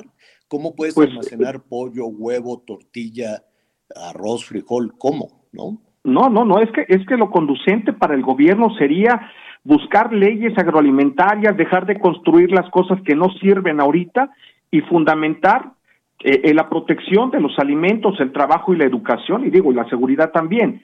Eso lo premia, o sea, nos están dejando, desaparecen las organizaciones civiles que son muy importantes, muchas, que, que ¿por, qué, por, qué, ¿por una organización civil? Por la falta de trabajo de un gobierno. Entonces, hay muchas organizaciones que desaparecieron y entonces, bueno, ¿quién nos va a ayudar? ¿Quién nos va a asegurar? Segalmex, pues estamos viendo que no. SADER, pues vemos que no hace nada. Entonces, sí está dejando el trabajo que, que le compete al gobierno federal en manos de, de, de los ciudadanos o de las organizaciones, las pocas existimos. Entonces, es preocupante que un gobierno federal, que un mandatario no diga, a ver, yo voy a solventar este tema, dejamos de construir, de tirar dinero, de regalar dinero que no sirve para nada, y vámonos a enfocar al tema de la alimentación, asegurar a la población más vulnerable la alimentación. Yo se lo he pedido de siempre, jamás hemos pedido un apoyo, no lo hay ni lo habrá, pero sí es fundamental que garantice que la gente pueda comprar cuando menos la tortilla y los primeros, los principales alimentos para ellos. No hay una respuesta, te repito, yo no entiendo, nunca hubo una respuesta por qué no saca de la canasta básica, por qué tiene una prioridad por pocos empresarios eh, eh, productores de harina. Eh, esto fue muy, muy visible, deja a la población en general, porque no te digo a la industria, deja a la población general en un estado de indefensión es alimentaria y le da prioridad a solamente pocos empresarios. Hay que recordar que uno de sus principales asesores, pues es un empresario muy fuerte en el tema de las harinas, ¿no? Entonces, ¿por qué nos dice que nos preparemos cuando es una obligación de él? El Estado tiene la principal obligación de, de, de la seguridad alimentaria, Javier. O sea, nos está dejando su trabajo, eso, eso no es justo él debe de buscar las medidas alternas porque así lo reglamenta Segalmex, que tiene la obligación del resguardo del sistema alimentario nacional. Estamos Homero, platicando Javier, con Homero permíteme López García, interrumpirlo. Oiga, presidente del Consejo Yo he escuchado el la- tema en reiteradas ocasiones, seguramente como usted, en el tema del maíz transgénico y todo esto y de los apoyos que pues justamente para cuidar la semilla y justo en la Expo Agro en Culiacán se inauguró, si no me equivoco, la semana pasada, pues donde se hablaba de los apoyos justamente a los agricultores y al campo. Entonces, ¿en dónde estamos perdidos? Porque pues para variar, unos dicen que dan, que ofrecen y que ahí vamos, y pues quienes trabajan en, estas áreas, como, como, usted, presidente del Consejo Nacional de la Tortilla, pues, pues, resulta que están muy lejos de estar este, informados siquiera de estos esquemas de las bases para los precios de maíz y trigo y pues de todas estas programas que se están haciendo de coberturas para el maíz en otoño e invierno. No hay una comunicación, no hay un vínculo, no hay una estrategia para que estén en contacto y alineados. Gracias, Ana María. Es un saludarte. Eh, mira, eh, hace poco hicieron un reportaje muy en claro sobre toda la cadena productiva y realmente los productores, no las organizaciones, los productores dijeron que se les retiró el apoyo, que y, y, lo sabemos, no hay una un nivel de competitividad con otros países. Nosotros estamos como unos 30, 50 años este, en referencia al campo estadounidense, canadiense.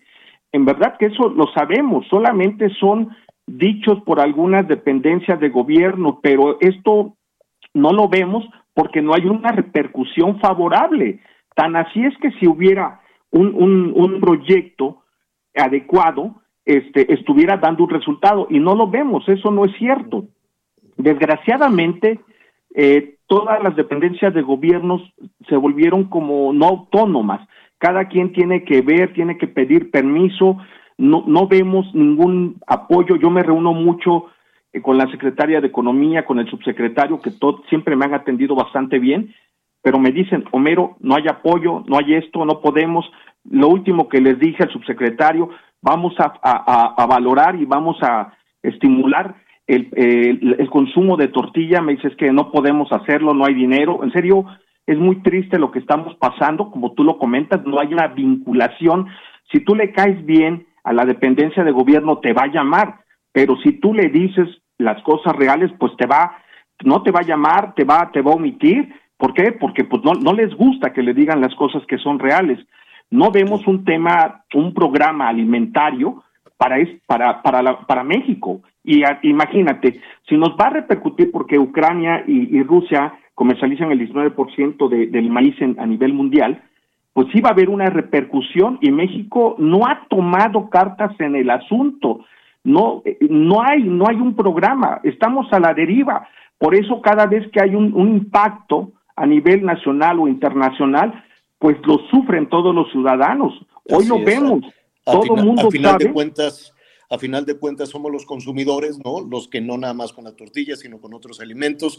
Tenemos una inflación, el, el, aumento en el costo de la comida, de los alimentos, es superior al 20%, la inflación es superior al 7%, pero em, eso desde luego genera mucha confusión entre los, las jefas, los jefes de familia, como que 7% si el incremento eh, para, para, si cada vez es más difícil darle, eh, darle de comer a la familia. Hay una un, tema muy importante en ese sentido que nos gustaría darle seguimiento. Mero, cuando tú nos indiques, seguiremos con esta conversación. ¿Qué te parece? Con todo gusto, si me permites, te voy a compartir un reportaje muy exacto donde le preguntan a los, a los productores en Sinaloa, oye, ¿cómo están los programas? Y te dicen, nos retiraron todos los programas que había, no tenemos una seguridad. Entonces, es muy importante. A ese súmale los, eh, los insumos, los fertilizantes, que es una situación complicadísima, donde también está metiendo el crimen organizado, eh, todos los temas ahora eh, con, con, la, la, tecnificación en el campo para ser más eficientes en medio de la sequía por el uso del agua. Y si nos vamos de ahí a la pesca, pues vemos los insumos en el diésel, los combustibles, en fin todo esto que nos estás eh, señalando en cada una de las áreas que tienen que ver con la alimentación, seguramente, seguramente estarán afectando. Estaremos ahí muy pendientes de la información que tienes para compartirla también con nuestros amigos. Homero, muchísimas gracias.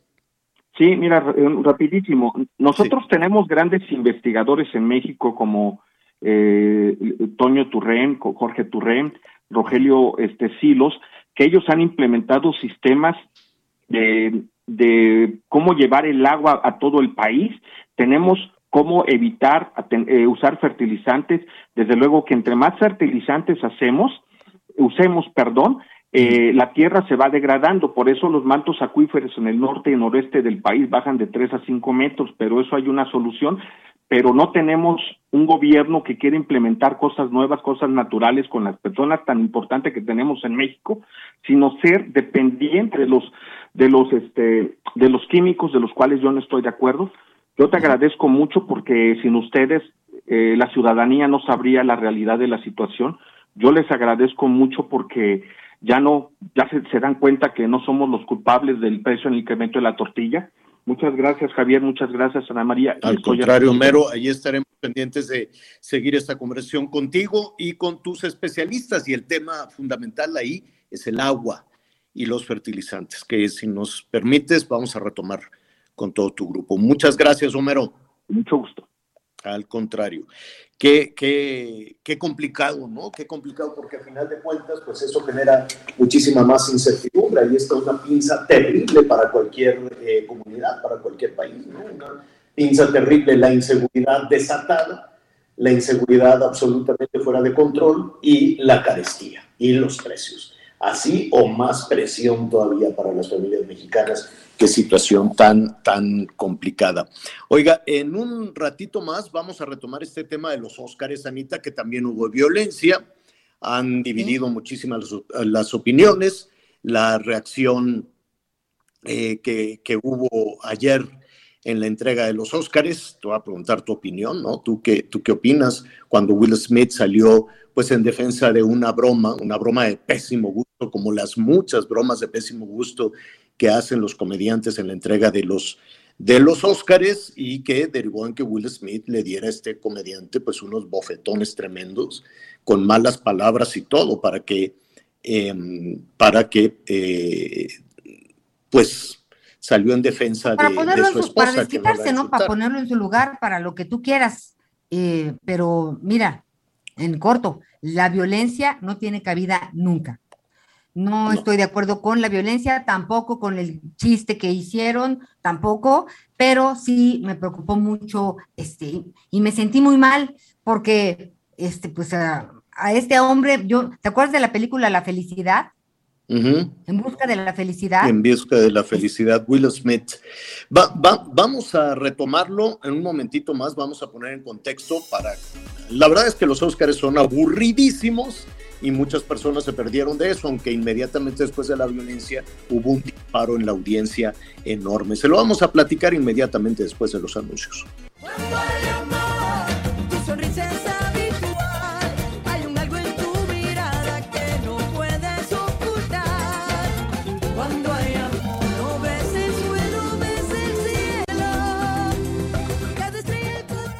Conéctate con Ana María a través de Twitter, arroba Anita Lomelí. Sigue con nosotros. Volvemos con más noticias. Antes que los demás. Heraldo Radio. La HCL se comparte, se ve y ahora también se escucha. Todavía hay más información. Continuamos. Sus paredes, ahí viene nuestro milagro, nuestro milagro, nuestro milagro, nuestro milagro.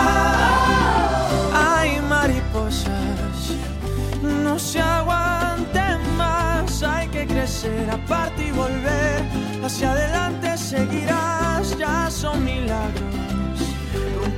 Bueno, pues esta es una de las canciones que se escucharon ayer en la, en la entrega de los Óscares con Sebastián Yatra. Yo no había escuchado a Sebastián Yatra ceseando tanto. Ay, mariposas, ¿no? Así, ay, mariposas.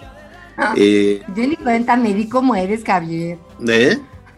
Como eres, yo ni cuenta me había dado. de pronto, algo, algo pasa en Hollywood, algo pasa en los Estados Unidos que los cantantes hispanos comienzan a fefear todos. No hay mariposas. Una canción. Pero a mí no me gusta, esa de dos oruguitas, ¿no te gustó? ¿Cuál?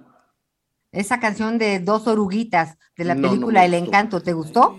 No me gustó, me, me gustó la que ganó, realmente es extraordinaria a propósito del tema de una película mala, desafortunadamente mala en la saga del 007 de James Bond. ojalá de pronto salgan con que no fue un error y no, bueno, no voy a contar el final de la película para quien no la haya visto, pero el tema, el tema es fascinante. En fin, hubo muchísimas cosas en una transmisión que, este, pues es aburrida. Si, si somos honestos, la entrega de los Óscares genera pues muchísimo, mm, es, es muy atractivo porque son las estrellas, etcétera, etcétera. Y entonces em, em, las, eh, la premiación, pues a la mejor dirección se esperaba, ¿no? Em, en fin, vamos a revisar en un momento más un poquito los resultados que definitivamente Will Smith, que se llevó el Oscar por su actuación, eh, como se llevó el, el Oscar como mejor actor, em, pero básicamente dominó por, por golpear a uno de los conductores. La que sabe todo lo que pasó ahí entre Will Smith y Chris Rock, que es este comediante, eh, ya sabe que en los Oscars los chistes son o muy tontos o muy vulgares, ¿no? yo no le veo, o será que es como humor local, pero pues ayer acabó ese asunto a cachetadas. Linet Puente, qué gusto saludarte, ¿cómo estás? Qué gusto saludarte, querido Javier, mi Anita, los saludo con gusto. Y pues sí, sí, tienes razón. O sea, creo que eh, muchas veces eh, se cae eh, en este tipo de entregas y pasó mucho, ha pasado mucho con el Globo de Oro. Incluso Ricky Gervais no pudo regresar un año después de que varios se quejaron de estos chistes malos que creo que la comedia tendría que empezar a cambiar. No sé ustedes qué piensan con respecto a por qué hacer comedia a costa a costillas o a costa de alguien más, ¿no? ¿Por qué burlarte de alguien más? Es la única comedia que funciona, parece ser, ¿no? Y no solo en Estados Unidos, en México somos Aquí buenos. en México, No, ¿para qué nos exacto. vamos tan lejos? Exactamente. Entonces creo que obviamente el debate con todo este tema que, que sucedió con Will Smith está sobre la mesa, sigue ardiendo y más fuerte aún, porque fíjate que pareciera que conforme va, ha bajado como un poco el furor del momento, pues ahora se le está crucificando muchísimo a Will Smith. A ver, vamos a, explicarle a la Eh, vamos por el principio. ¿Qué tal si explicamos qué pasó, Linet? Exacto. A ver, ¿qué, qué es lo que pasa? El conductor que el conductor, perdón, el presentador de ese momento, que era la categoría, si mal no recuerdo, de mejor corto documental, no no recuerdo exactamente. eh, él se presenta para presentar esta categoría, pero antes hace un chiste, ¿no? Ahora, yo ya me informé, y esto sí se los puedo decir porque acabo de hablar con una persona que tenía el guion en sus manos, y lo que él dice es ad libitum, es decir, salió de su ronco pecho, no estaba guionado.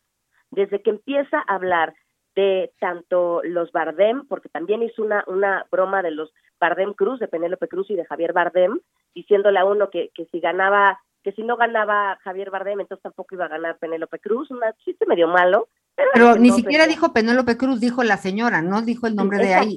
O sea, ya analizando pero- todo, sí. Exactamente, exactamente. Como que era un chiste que no, que no pesó tanto. Empezó, de hecho, con Denzel Washington, un chistecillo por ahí también. Y luego terminó con los, con, con los esposos Will Smith y Jada, Jada Pinkett. Eh, cuando les da, eh, les hace este chiste, le dice Chris Rock a, a, a, a Jada, por cierto, Jada, te quiero mucho, ya te estoy esperando la segunda parte de la película G.I. Jane. Ustedes recordarán que hace varios años Demi Moore protagonizó esta película en versión femenina de G.I. Joe, pero en G.I. Jane, eh, como militar, rapada completamente. Y obviamente es un chiste que hacía alusión a la calvicie, ¿no? De, eh, de, de Jada. Pero, claro, a lo mejor él no sabía que la señora Jada tiene una cuestión, una condición de alopecia de la cual habló el año pasado y habló fuerte y lo, y lo, y lo frustrante que, que fue para ella quedarse, estarse bañando y quedarse con los mechones de pelo en la mano. Y además, ella como actriz, como mujer, pues obviamente es un tema que ha mermado y que ha afectado tanto a ella como a su familia, ¿no? Entonces, ella, cuando hace el chiste, eh, Chris Rock, incluso Will Smith se ríe, porque yo creo que ni siquiera captó lo que estaba diciendo, ¿no? En defensa de Will Smith, pero obviamente voltea a saber a la señora Jada y puso, se desencajó completamente. Entonces, ahí yo creo que es donde se da cuenta, porque justo la toma se fue hacia Chris Rock, se da cuenta Will Smith de la reacción de su esposa, se levanta con toda calma, se acerca a Chris Rock y le suelta el golpe, lo cual pues pudimos constatar pues los millones de personas que, que estábamos viendo el Oscar. Claro. ¿Qué te, qué te Eh, parece, Linet, si escuchamos lo Va. que pasó justo en ese Claro. momento que nos dices? Perfecto. Sí, está pidiendo que Will Smith gane, por favor. Jaden, te amo. No puedo esperar por ver la parte 2 de J. Joe. That was a nice one. Okay. Okay. Estoy aquí. Oh, wow. Wow. Will Smith just smacked the shit out of me. Will Smith acaba de pegarme una buena tunda. Y entre, Wow, dude. se, se generó muchísima confusión si eso formaba parte Claro. de, de- del guion, ¿no? Si eso estaba establecido un poco para, pues, para subir el número, el- el- la, la audiencia o lo que sea, todos los trucos alrededor de las producciones, pero no fue así. Will Smith se levantó y le dio un golpazo a este comediante eh, Chris Rock, que, que bueno, es famoso y todo, aunque hay opiniones respecto a, a su capacidad. ¿Y qué pasó entonces, Linet? Entonces, bueno, pues lo que me explicaban es que desde que empezó con estos chistes eso no estaba en el guion, que de hecho cuando le da el golpe él pues también se saca, perdón por la expresión tan tan popular, pero se saca de onda, ¿no? De, de- de- ¿qué, qué fue lo que acaba de pasar? Hace, trata de hacer como este chistorete de me acaba de golpear y hasta dice como algo así como, ah, esto fue histórico y como que ya no sabe qué decir y mejor se, entonces ahí se empezó a pegar al guion en donde sí, él ya manda a la categoría porque ya le urgía, eh, o sea, que, que un corte para él poder reaccionar de alguna manera, ¿no? Bueno, esto sucede, ahí es cuando también obviamente Will Smith le dice, deja de hablar de mi esposa. Y bueno, a ver, ¿cuál es el contexto de todo esto? En 2016, pa- para empezar, en 2016, cuando Chris Rock lo llaman para ser el conductor del Oscar, una asignación que le dieron, por cierto, con mucha, con una agenda tremenda que traía a la academia, porque fue el año en que Jada Pinkett, precisamente Jada Pinkett, la esposa de Will Smith, empieza con el movimiento El Oscar So White, con este movimiento antirracista eh, contra la Academia de Hollywood, quejándose de que ni su esposo, Will Smith, fue nominado por el, al Oscar por esta película, ¿se acuerdan? La verdad oculta, en donde interpretaba a un doctor que hablaba de estos golpes de los jugadores de, de- de fútbol americano y cómo a veces se pueden morir por estos golpes. Bueno, por esa película no lo nominan y tampoco nominan a otros. No hay, no hay afroamericanos nominados en esa entrega. Desde ahí empieza el pleito con ellos, porque contratan a Chris Rock para, para que conduzca el Oscar y con eso abrió la entrega. Él empezó a quejarse tanto de Jada como de Will porque estaban tratando de organizar un boicot contra la academia y se burló de que Will Smith, pero pues que, que se andan quejando, pero bien que cobró 20 millones de dólares por, por, por Wild Wild West, o sea, vamos, hizo burlas acerca de ellos. Esto fue en 2016. Me queda claro que cuando ocurre esto, pues Will Smith, pues ya calientito, con los ánimos calientes, pues se levanta, obviamente es un tema que ha mermado a la familia y pues va y lo golpea. No lo estamos justificando, pero ¿qué harían o ustedes si se ponen a ofender a su familia? No en una ocasión, sino en varias ya, ¿no? Claro. Es difícil, es un debate tremendo y eso es lo que ha pasado. Pero, Javier, ¿sabes que partidaria de la violencia no seré nunca, pero sí debe de ser terrible pasar por esta circunstancia y que se burle a alguien que además tendría que tener el contexto, ¿no, Linet? Pues digo, si ya vas a estar enfrente de esta audiencia eh, y, y, pues, hay cosas que en las que sí puedes, con las que sí puedes jugar, pero hay otras con las que no te puedes meter. Entonces, la verdad, por parte de los dos, sí fue un tema muy, muy desafortunado, porque Will Smith es un hombre admirado y querido, y por supuesto ya lo mandaron. ¿Te acuerdas que la semana pasada había una terapia para qué? Para la, para, para la ira, para el enojo, ¿te acuerdas, Javier? Que estaba ahí de algo nos salió que tenían, que había alguien que tenía que ir a una terapia de ira. Eh, Pues, pues, decían, este la- señor necesita eso. Y, y sí, y fíjate que de todo lo que Sandra leí, Cuevas me quedo con lo que dijo. Denzel Washington, que, que le dijo, ten cuidado, porque cuando más alto estás, el demonio viene por ti, como diciéndole, bájale dos rayitas. En Sí, fin, ahora, muchas cosas también- que reflexionar. Claro, él también, no sabemos la, la presión bajo la cual estaba. Él, también hay una parte que hay que recordar, y, insisto, no es justificación, pero creo que es importante que todos conozcamos todas las partes de la historia para que entonces cada quien emita el juicio que Claro. quiera emitir, ¿no? Claro, Eh, claro. Él viene de un, de un padre de violencia familiar. Jada viene de violencia familiar. Eh, vamos, Que no justifica. No justifica, pero imagínate lo que te puede detonar todos esos traumas que tiene. Incluso, por ejemplo, el hijo de Will Smith tuiteó anoche, así es como arreglamos las cosas nosotros. Así es como lo hacemos nosotros, puso. Esas son las palabras. De alguna manera, como diciendo, si se meten con los nuestros, así nos vamos a poner, ¿no? No está bien, porque habla de un machismo exacerbado, ¿no? Habla de una violencia, pues que pareciera que así tenemos que reaccionar, pero tampoco sabemos eh, lo que ellos vienen cargando y lo que él viene cargando, que es muy duro. Y también creo que ya la academia tendría que hacer algo para regular eso. Y de alguna manera que los chistes no sean a costa de las personas. Perdón, pero ya no. Eso creo yo. Claro, definitivamente, y eso tenemos que tomar nota, no nada más allá en los Estados Unidos, en México mismo, ¿no? Eh, que es una forma de, que es una forma de bullying, ¿no? Que es una forma de bullying que disfrazamos de chiste, que disfrazamos de comedia, es una forma de violencia de género, es una forma eh, de, vaya, de, de seguir disfrazando cosas que definitivamente nos han golpeado mucho. La parte positiva de esto, te robo un minuto más, Linet, es Eugenio Derbez.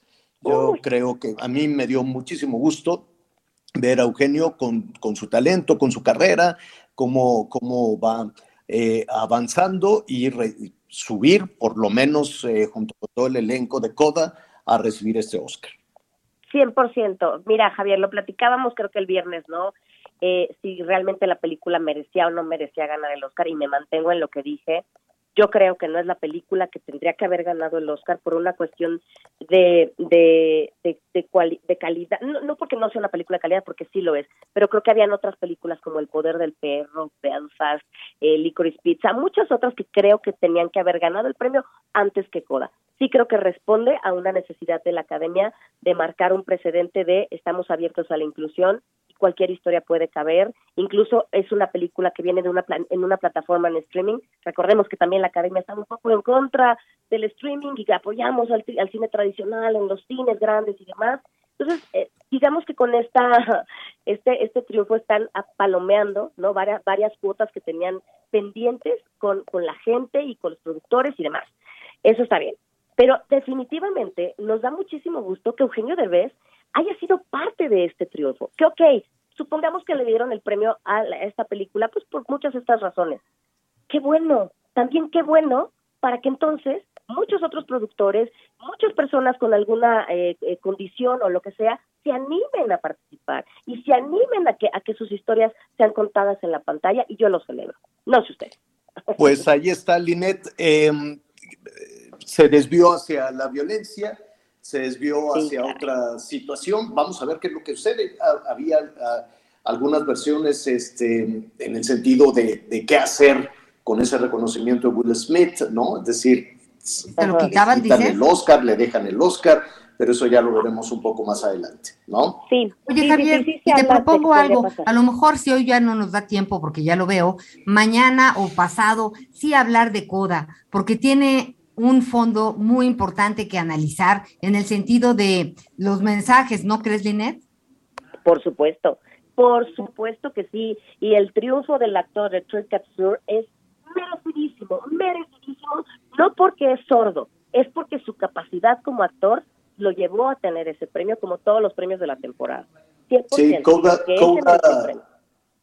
se llama Coda la película, así, le, así lo, decimos en español, pero es una condición, es una condición en la que se encuentran las niñas, los niños, las hijas, los hijos de personas em, que no pueden escuchar, ¿no? Que en condición de sordera se dice, condición de sordera.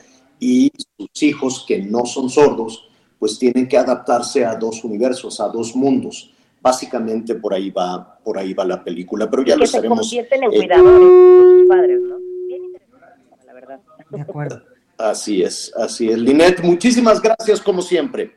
Gracias a ustedes y mañana si quieren pasado platicamos porque creo que este tema va a seguir dando de qué hablar. muchísimo.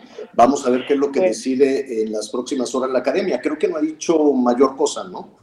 Se, así, se pronunciaron eh, en un comunicado muy breve, para mi gusto, tratándose de desmarcar de lo que sucedió, diciendo que ellos de ninguna manera aprueban la violencia en ninguna de sus formas, que ellos celebran el triunfo de la gente y, a los nominados de la entrega 94 y a los ganadores, y ya.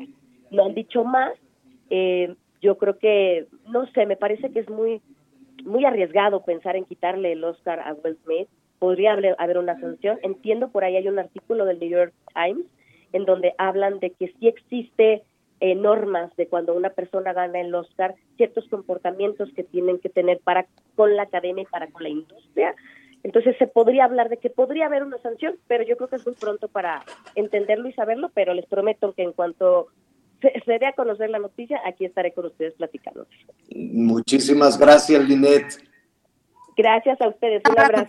Hasta luego, un, eh, un abrazo a Linet, a Linet Puente y desde luego a todo el equipo de entretenimiento que hizo, de entretenimiento de TV Azteca, que hizo una espléndida transmisión de la ceremonia de, de los Óscares. Miguel, aquí no estás muy callado. ¿Qué está pasando en el aeropuerto de Quintana Roo, de Cancún? ¿Cómo, cómo estás, Javier? Me da gusto saludarte. Ya casi vamos a estar terminando. Tuvimos aquí un... Hemos tenido muchos problemas desde el fin de semana. Déjenme contarles rápidamente con la luz y la señal de internet debido a los vientos que han estado haciendo y aparte el fin de semana por acá se cayó un transformador y no saben la locura que ha sido la comunicación. Oye, aquí comentábamos eh, de manera oportuna que nos estaban llegando algunas imágenes, Javier, algunos este, testimonios de nuestros amigos que estaban en la Terminal 3 del aeropuerto de Cancún. Decían que se habían escuchado por lo menos tres detonaciones y sobre todo se veía la gente corriendo del interior hacia el exterior, en la parte del estacionamiento. Pero después también llegaron videos de gente que ya estaba arriba de alguno de los aviones a punto de despegar o aterrizando en la Terminal 3 del aeropuerto de Cancún. Y se ve gente también en un área de la pista corriendo para tratar de salvarse. La Guardia Nacional ingresó con sus armas, estuvieron revisando y todo. Hasta el momento el reporte que se tiene es que se trató de una movilización por la explosión de una máquina de escáner, de una máquina de rayos X. Eso es lo que están diciendo las autoridades. No hay personas lesionadas, no se encontraron casquillos percutidos. Evidentemente no se ha localizado a nadie con algún tipo de arma. El hecho es que se escucharon, bueno, pues estas explosiones y pues mucha gente, al no saber de qué se trataba, pues empezó a correr. Creo que es un poquito de repente ya de la incertidumbre, del nerviosismo que existe cuando, se, cuando escuchas este tipo de cosas, ¿no? Eh, la gente comenzó a correr, la gente trataba de ponerse a salvo al desconocer qué era lo que sucedía, pero después de una revisión, tanto la gente de la Guardia Nacional como de la propia Secretaría de Seguridad del Estado, pues dicen que no, que no fueron disparos, sino la explosión, al parecer, de un escáner de un equipo de un equipo de estos de rayos X que se utilizan en algunas de las bandas de seguridad, porque es precisamente ahí en donde se reporta que se habían escuchado estas detonaciones, Javier. Pero eh, el, pánico sí, por las imágenes que estamos viendo a través de las redes sociales, este, se oyó, este, tronó este escáner, la gente se asustó y reaccionaron hasta los de la Guardia Nacional, ¿no? Veíamos que toda la gente corría sí, de un lado al otro. Hay y por eso Hay esa imagen de elementos de la. Guardia Nacional corriendo al interior, Javier, corriendo al interior del aeropuerto con sus armas y precisamente, ya lo describíamos hace un rato, precisamente la imagen de cómo se ve que por lo menos tres de ellos con sus armas en las manos suben rápidamente por una de las escaleras que te lleva hacia los controles de hacia los controles de seguridad, que era en donde reportaban que se habían escuchado las detonaciones. El hecho es que dicen las autoridades que no, que no se trató de una balacera, que se trató simple y sencillamente de la explosión en un, este, en un escáner, en estos equipos de rayos X, lo que generó toda la, la alarma. Pero sí, evidentemente tiene que ver mucho pues, con, lo que, pues, con lo que de repente se vive, ¿no? Y más en este lado del sureste del país. Pues mira, yo por nuestro trabajo, Anita, Miguel y su servidor, pues tenemos que cruzar, hemos cruzado por la mayoría de los aeropuertos en el país, he trabajado en el extranjero también, cruzado por, por la mayoría de los aeropuertos y nunca había escuchado que un escáner, ¿qué es un escáner? Es por donde pasan las maletitas para revisarlas, esta banda. Es correcto, sí, es por donde estas bandas, por donde pasa, donde pasa todo tu equipo y que tienen las pantallas en donde ahí finalmente van, van ubicando Pues, y viendo qué es lo que traes. ¿De Eso qué tamaño habrá sido la- el, el- el sonido de la explosión del escáner? ¿No? Sí, por supuesto. Eh, También es una, también es una respu- Yo no sabía, hay que preguntar a un especialista si los escáneres explotan. Que por lo menos esa es la, la respuesta que está dando la autoridad. Digo, qué bueno que no fue balacera, qué bueno que fue una cuestión técnica, qué bueno que fue una cuestión de equipo. Extraña la respuesta, nunca había escuchado eh, de ningún aeropuerto en el mundo que explotara un escáner. Imagínate lo que eso significa dentro de un aeropuerto, dentro de zona federal, Después de, de, del 9-11 en Nueva York, se, las medidas de seguridad se han hecho mucho más estrictas en los aeropuertos y si eh, se tuviera la referencia, el antecedente que los escáneres pueden explotar, pues imagínate lo que eso significa para un aeropuerto, para un aeropuerto en el, en el mundo. Quiero suponer que los escáneres o el equipo que tienen el Aeropuerto Internacional de Cancún, pues tiene supervisión o tiene un estándar internacional. No creo que pusieran un, un, este, un escáner o un equipo de revisión diseñado por el CONACYT. Debe de ser un, un, un equipo que se comparte con diferentes partes del mundo. Por eso no deja de ser extraño, no deja de ser sospechoso. Pero ya estaremos ahí investigando de qué se trata eh, ya, eh, esta reacción, evidentemente, del programa también esta parte de la terminal 3 es una de las terminales en donde sobre todo llegan muchos este, vuelos internacionales.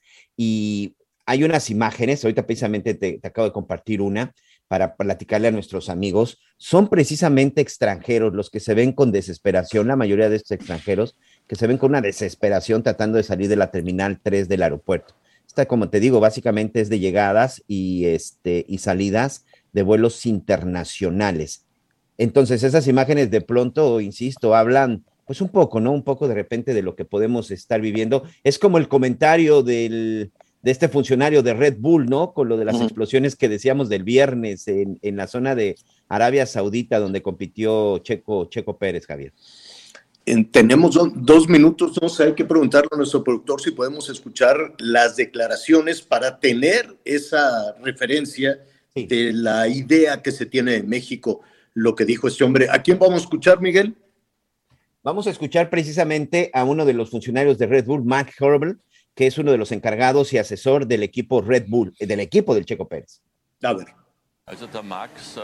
Max no tiene miedo. Pérez tiene mucho miedo, pero no es muy diferente si estás acostumbrado a vivir en la Ciudad de México. Terrible, ¿no? Que se tenga esa percepción de la Ciudad de México.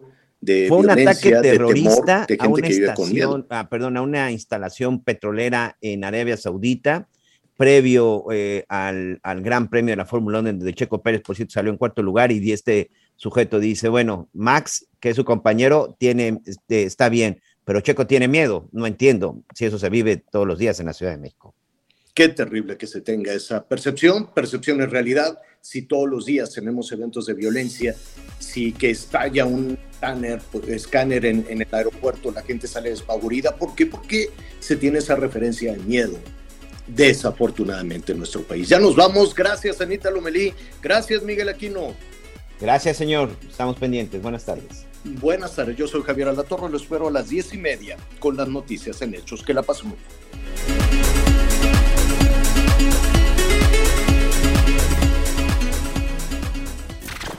Gracias por acompañarnos en Las Noticias con Javier Alatorre.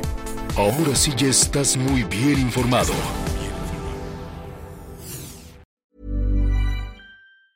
Planning for your next trip? Elevate your travel style with Quince. Quince has all the jet setting essentials you'll want for your next getaway, like European linen, premium luggage options, buttery soft Italian leather bags, and so much more. And is all priced at 50 to 80% less than similar brands. Plus, Quince only works with factories that use safe and ethical manufacturing practices. Pack your bags with high-quality essentials you'll be wearing for vacations to come with Quince. Go to quince.com/pack for free shipping and 365-day returns.